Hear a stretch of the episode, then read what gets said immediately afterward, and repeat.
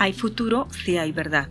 Informe final. Comisión para el esclarecimiento de la verdad, la convivencia y la no repetición. Mi cuerpo es la verdad. Experiencias de mujeres y de personas LGBTIQ en el conflicto armado. Un informe totalmente público en Colombia, dirigido a todos los colombianos que deseen saber acerca del conflicto armado, sus consecuencias, de cómo se derivó y los daños colaterales. Capítulos anteriores hemos hablado sobre la persecución de actores armados, legales e ilegales, y puntualmente hacia las personas LGBTIQ. Es así que ya hemos hablado del patrón de persecución de las FARC-EP y también del patrón de persecución por parte de los paramilitares hacia las personas de la comunidad LGBTIQ. En esta ocasión vamos a hablar sobre la persecución de la fuerza pública contra las personas LGBTIQ. Me cortaron y me decían, por ser la marica violeta, porque era muy peligrosa. Contradictoriamente, las fuerzas que juran defender a la población civil, en esta ocasión se igualaron a las fuerzas ilegales del país. La fuerza pública recurrió a detenciones arbitrarias, homicidios, violencias sexuales, tortura, amenazas, ataques a la libertad de asociación, con el fin de aniquilar a las personas LGBTIQ. Esto para reafirmar el poder estatal, lograr resultados en la guerra e imponer de controles a la vida civil. En algunos momentos actuó en convivencia con grupos paramilitares. Este bando se caracterizó por usar la autoridad que le otorgaban la Constitución y la ley, al igual que las herramientas para el ejercicio de sus funciones, como armas de dotación, instalaciones y vehículos. Los eventos en los que más aparecieron ambos elementos fueron las detenciones arbitrarias. Las personas LGBTIQ eran detenidas enredadas en las calles y en sus hogares, como se vio en las situaciones territoriales de los Montes de María y Cali, pues sus identidades se relacionaban con el terrorismo, lo subversivo y la venta y consumo de drogas, lo que también se observó en los manuales y las directrices del ejército. Durante las detenciones arbitrarias, además, se perpetraban otras agresiones como la tortura y la violencia sexual. Alberto, hombre gay, negro, afrodescendiente, relató que en Cúcuta él y sus amigos fueron víctimas de estos ataques en varias ocasiones. Él no era un soldado normal porque mandaba a los otros. Yo decía, ay Dios mío, ¿ahora qué va a pasar? Me dijo, ah, otra vez usted, marica y puta. Yo me quedé callado. Nos subieron al camión, nos llevaron a un monte, como a las 4 de la tarde, no recuerdo mucho, nos hicieron bajar a todos y les dijo a los soldados, tienen 20 minutos para hacer lo que se les dé la gana. Yo dije, ¿qué es eso? ¿Qué es lo que dice? Cada homosexual fue agarrado por seis soldados y llevado a un rincón. Nos hacían quitar la ropa y empezaban a hacer el acto sexual. Yo decía, ¿por qué nos hacen esto? Entre ellos discutían cuál iba a ser el primero. Vino el primero. Vino el segundo. Vino el tercero. Ya no podía más. Estaba destruido. Simultáneamente, mientras uno me hacía el acto sexual, yo tenía que hacerle sexo oral al otro. No sé cuántos estuvieron conmigo, tres o cuatro. Estaba deprimido, vuelto nada, me sentía sucio. Después de estar con uno, con mi camisa me hacían limpiar para que viniera el otro. Las violencias sexuales, muchas veces colectivas, iban acompañadas de torturas y referencias a la sexualidad y al género. Se cometían en áreas militarizadas o de las mismas entidades con el fin de eliminar lo indeseable de la víctima. De esta manera se aseguraban de mostrar resultados en forma de detenciones y consolidaban la imposición del régimen de vida civil que ellos deseaban. Los homicidios selectivos, con las armas del Estado se consumaban en unión con los actores armados ilegales o bajo otras figuras de aniquilación social, como se mostró en Cali y Chaparral, Tolima. la comisión documentó varios abusos contra mujeres trans en medio de un ambiente de impunidad. El propósito de sus amenazas era que las personas LGBTIQ dejaran de habitar el espacio público o las zonas en donde querían imponer su autoridad a la vida civil. Las amenazas eran diferentes a los de otros actores armados, porque a pesar de todas las vejaciones descritas, eran muy pocos los casos de desplazamiento relacionados con la actuación de la fuerza pública. En cuanto a los efectos de estas prácticas sobre las víctimas, además de la desconfianza en el Estado y el sentimiento de merecer las agresiones, porque provenían de las autoridades para simular justicia, surgía la angustia de no saber hacia dónde escapar. La opción de denuncia causaba mucho temor y tampoco podían irse a otros lugares, porque la fuerza pública es el grupo armado con mayor presencia en todo el país. La entrevista del hombre gay negro es la número 113 60006. Las personas LGBTIQ vieron que sus juntanzas eran perseguidas, pues esos procesos eran indeseados. Sobre todo, padecieron detenciones arbitrarias, violencias sexuales, amenazas, torturas. Estos ultrajes fueron sistemáticos, puesto que atentaron contra un número de personas LGBTIQ. Fueron conocidos por los comandantes y en algunos casos ordenados o permitidos en las mismas instituciones públicas. Así lo narró Abril. Ha habido casos de chicas que viven en zonas rurales de Cajibio o Popayán, donde la misma policía ha hecho que esas personas que victimizan a las mujeres trans se las lleven. Ellos mismos se las entregan para que abusen de ellas, para que las pongan de sirvientas, a cocinarles como diciendo, porque se ha oído en el contexto, por marica, eso le pasa por marica. Al ser estatal, la fuerza pública contaba con mecanismos investigativos frente a estos casos, los cuales no fueron implementados en debida forma para garantizar derechos.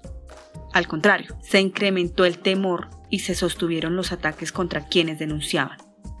La mayoría de los casos de abuso documentados involucró a la Policía Nacional mientras ejercía labores o actividades en el marco del conflicto armado.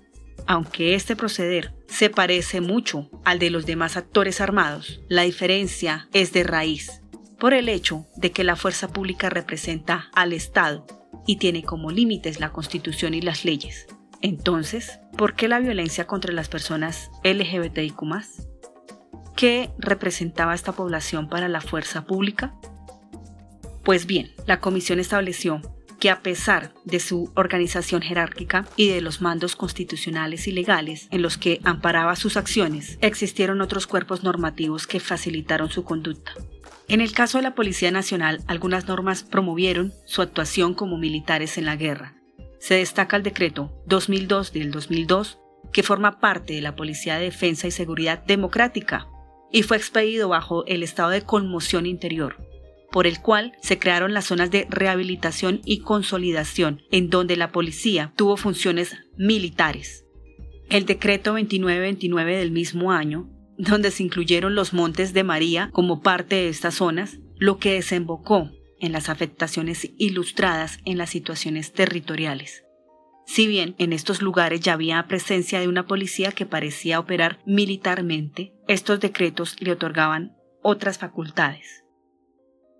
Con respecto a las fuerzas militares, se observaron las instrucciones generales para las operaciones de contraguerrilla de 1979, cuyo artículo es el 112, inciso 21, dispuesto en la persecución de los jugadores, vagos, viciosos, degenerados que haya en la vereda.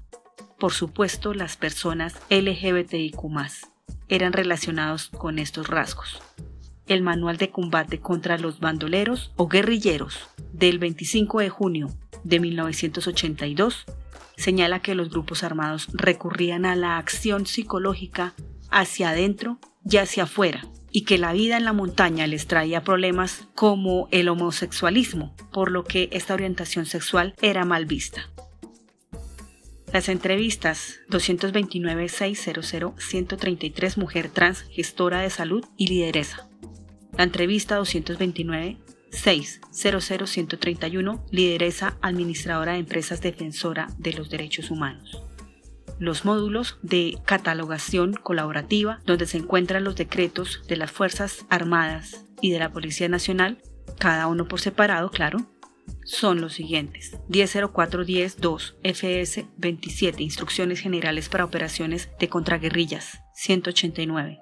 Módulo de Catalogación Colaborativa 1004-102 FS 32. Manual de Combate contra Bandoleros o Guerrilleros 14. Estás escuchando, La Etnia Podcast.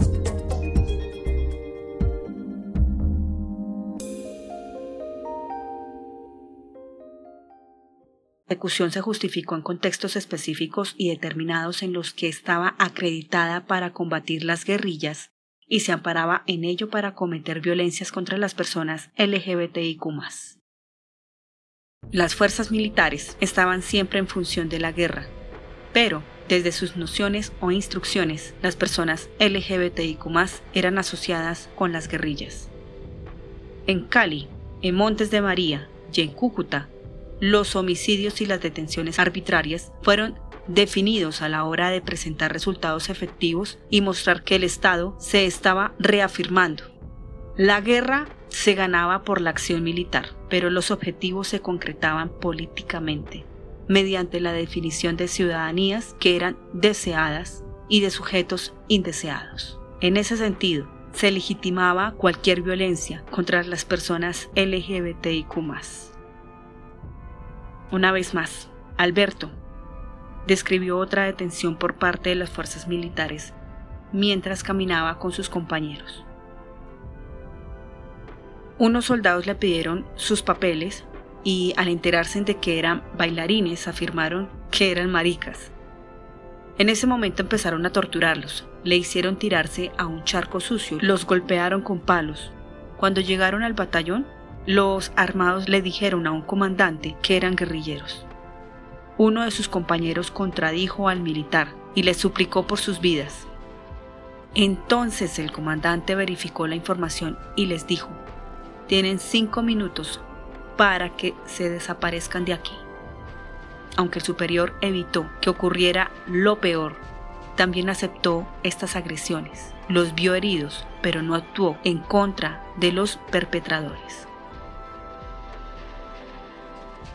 Pese a que la utilización de armamento en instalaciones públicas fue un común denominador, no siempre lo fue el uso del uniforme.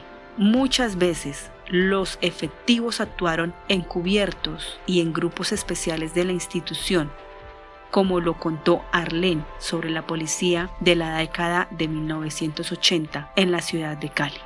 La Procuraduría General de la Nación abrió investigación disciplinaria contra el subcomandante de la Policía Metropolitana de Cali, un coronel. Sobre eso hay una investigación en la revista Semana. Grupos de limpieza social que se hacían llamar Canquil, Mano Negra, Muerte a Homosexuales, etc. Aparte que eran muy creativos para estos tipos de nombres. Allí se reconoció que muchas de mis compañeras lamentablemente sí cayeron asesinadas por balas de la Policía Metropolitana y seguramente de otras Fuerzas Armadas. Yo sobreviví a estos grupos, en donde participaban el F2 y la Policía Metropolitana de Santiago de Cali. Aún así, no todo obedecía a la obtención de resultados, sino también a la materialización de controles militares sobre la vida civil. Dichos controles permitían que la fuerza pública estuviera fuera del alcance de autoridades que pudieran investigar las vulneraciones a los derechos e imponerse como ley y orden en los territorios. A la vez, aseguraban que la vida comunitaria se mantuviera bajo sus visiones de mundo. La violencia sexual, la tortura, fueron algunas de las modalidades que más se repitieron, con las cuales se buscaba castigar y corregir a las personas LGBTIQ para que actuaran derechitos, alineados con las visiones militaristas. En otra historia, Alberto contó. Llevaba un enterizo en licra, zapatillas, pañuelos, toalla y cosas de esas. Siempre cargaba una mochila o un bolso. De repente, yo venía por la calle, cuando un señor vestido de civil me dijo, papeles. Yo le pregunté, ¿quién es usted? Entonces me contestó, yo trabajo para el F2. Le respondí, mire, aquí están mis papeles. Él me dijo, ah, usted es el bailarín, ¿no? Entonces yo le dije, ay, Dios mío, sí. ¿Usted es marica? Como le dije que sí, me llevó y me dijo, usted está detenido. Seguimos caminando. Me puso el revólver en la cabeza y me ordenó. Quítese la ropa. Me puso a hacer un acto sexual oral. Hay una expresión que dicen en Colombia, a palo seco. Mi cuerpo no deseaba eso. Dichas acciones fueron llevadas a cabo de la mano de paramilitares como la SAUCE en una alianza contrainsurgente por otra parte, la materialización del control militar sobre la vida civil también abarcaba homicidios. Así los vivieron las mujeres trans en Chaparral, Tolima, entre 2007 y 2017. Varias de ellas fueron torturadas y asesinadas con sevicia. Sus cuerpos fueron abandonados en zonas alejadas del área urbana. Ellas estaban inciertas en un entramado histórico durante el cual se desarrolló una alianza entre miembros del ejército y los de grupos armados post-desmovilización para evitar el avance del plan estratégico de las FARC-EP en el sur del país, considerado como su retaguardia estratégica. En dicha persecución las mujeres trans, que además eran trabajadores sexuales, estaban en una situación de mayor vulnerabilidad y riesgo. En ese periodo fue común que los militares solicitaran sus servicios y luego ellos mismos participaban en sus asesinatos como lo aseguró Colombia Diversa en su informe. La incomodidad que generó en que los victimarios ser relacionados con una persona trans fue el detonante de los crímenes, pues esa relación ponía en cuestión su masculinidad y su heterosexualidad. Estas últimas características indispensables para sobrevivir en un mundo tan marcado por comportamientos patriarcales como el Ejército Nacional y en general por el mundo de la guerra, que espera de los hombres soldados la encarnación de la virilidad requerida para derrotar al enemigo por la fuerza. Los rumores sobre las prácticas sexuales de los uniformados representaban para las fuerzas militares y sus aliados una alteración del modelo de vida que querían imponer en los territorios. Por ello, con las torturas y los asesinatos pretendían restablecer esas órdenes y aleccionar a los demás habitantes, en especial a las personas LGBTIQ, sobre el silencio que debía reinar y la supremacía de su poder en el territorio. En otros relatos se identificó que en la institución se había dado la orden directa de atacar a las personas LGBTIQ. La comisión conoció la historia de Alejandro, hombre gay, exmilitar, yo cometí muchas vulneraciones en contra de la población LGBT cuando estuve en el ejército. No porque yo quiera, sino porque tenía que seguir órdenes. A los maricas hay que darles, y hay que darles. Y con el dolor en el alma, yo tenía que darles. ¿Qué podía hacer? Acosarlos, pedirles papeles, y si no tenían cogerlos, encenderlos a golpes y subirlos al camión. Por allá se les daba la pela y se tiraban no entraban al batallón, sino que los tirábamos por ahí, los arrojábamos desde el camión. Podía ser orden del teniente que iba a cargo de nosotros o del capitán, el que fuera con nosotros, porque en el ejército en ese tiempo los maricas eran objetivos. Entrevista 113, 6, 0006, hombre gay negro. CNMH, un carnaval de resistencia. Informe 748-CI 00378 Colombia Diversa. ¿Quién nos va a contar? Entrevista 160 600083 Hombre gay, pintor. Cabe aclarar que en este informe solo se incluyeron agresiones en el marco del conflicto armado pero han sido cotidianas las violencias por parte de integrantes de la Policía Nacional contra las personas LGBTIQ por fuera de la guerra. Y así lo mostraron varios de los testimonios. La Defensoría del Pueblo, en su informe del 2018, concluyó que era una práctica grave y selectiva y persiste, como siguen señalando las organizaciones sociales. Además, muchas de las víctimas compartieron relatos de atropellos que no fueron ejecutados en el marco del conflicto, pero sí en zonas donde el conflicto había impuesto condiciones previas de desigualdad y vulnerabilidad, y estas agresiones de las autoridades terminaron precarizando aún más sus vidas. La comisión tiene otras consideraciones, que son las siguientes. Aunque las violencias que configuran los repertorios de los combatientes pueden no ser muy variables, se diferencia entre grupos armados, sobre todo en cuanto a las técnicas y los fines. Esto es importante porque, de acuerdo con las finalidades principales, fueron cambiando las formas de ejecución y también la percepción de las personas sobre su seguridad. En este camino, la comisión halló que los patrones de persecución agrupaban prácticas que no eran homogéneas en todo el país, ni durante todo el tiempo, ni siquiera dentro de cada uno de los grupos, pero sí fueron sistemáticas. Por fuera de las situaciones territoriales y de la mayoría de los testimonios y casos recibidos, la comisión conoció dos eventos que quiere destacar. El primero corresponde a las violaciones reproductivas, los armados violaron a mujeres lesbianas y mujeres bisexuales, así como a quienes empezaban sus procesos de reconocimiento como hombres trans, para obligarlas a maternar y paternar. Cuando quedaban embarazadas, como consecuencia de la violación, en ocasiones vigilaban que continuaran con sus embarazos y que parieran, incluso con la amenaza de arrebatarles luego a sus hijos. Para la comisión estas personas fueron víctimas de la guerra, al igual que sus bebés, yo quedé embarazada de esa violación, tuve mellizos, para colmo. Cuando nacieron, me fui para donde mi mamá. Yo le dije, me quiero ir, me quiero ir, me quiero ir. Mi mamá, desesperada, se vino para San Marcos. Dejó los hijos y se volvió a ir. Ellos estuvieron en el Instituto Colombiano de Bienestar Familiar de Buenaventura, yo no sé cómo, pero llegaron las FARC y cogieron a los pequeños. La comisión no pudo ahondar en la búsqueda de estos casos, pero varias de las víctimas afirmaron haber vivido este tipo de hechos.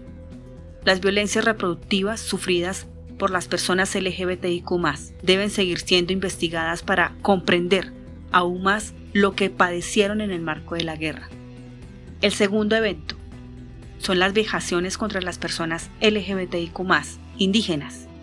La comisión escuchó sus relatos, pero las confrontaciones armadas que aún azotan al país dificultaron profundizar al respecto. Asimismo, reconoce la necesidad de continuar adelantando procesos de escucha e investigación que saquen a la luz lo que pasó en medio de la guerra.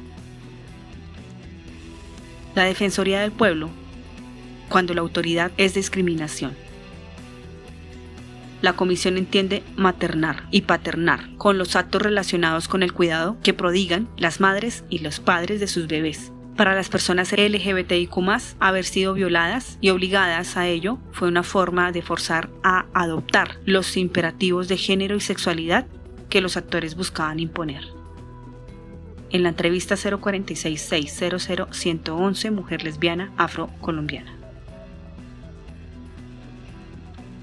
Los porqués de la persecución contra las personas LGBTIQ son algunos factores explicativos que facilitan la comprensión de por qué sucedieron estos hechos, se ofrecen con el firme propósito de que sean el punto de partida de las recomendaciones dirigidas al Estado con miras a la no repetición. Estos factores explicativos de la persecución contra las personas LGBTIQ vendrá para el siguiente episodio por el momento es todo. Mi nombre, Carolina Abril, desde Bogotá, Colombia, el programa que dirijo, la Etnia Podcast. Y les agradezco un montón si comparten el episodio, si lo hacen llegar a más personas, si lo califican, si califican como tal este podcast, ojalá con cinco estrellas. Realmente les agradezco. Para ustedes, un abrazo. Hasta pronto o mejor, hasta el siguiente episodio. Muchas gracias.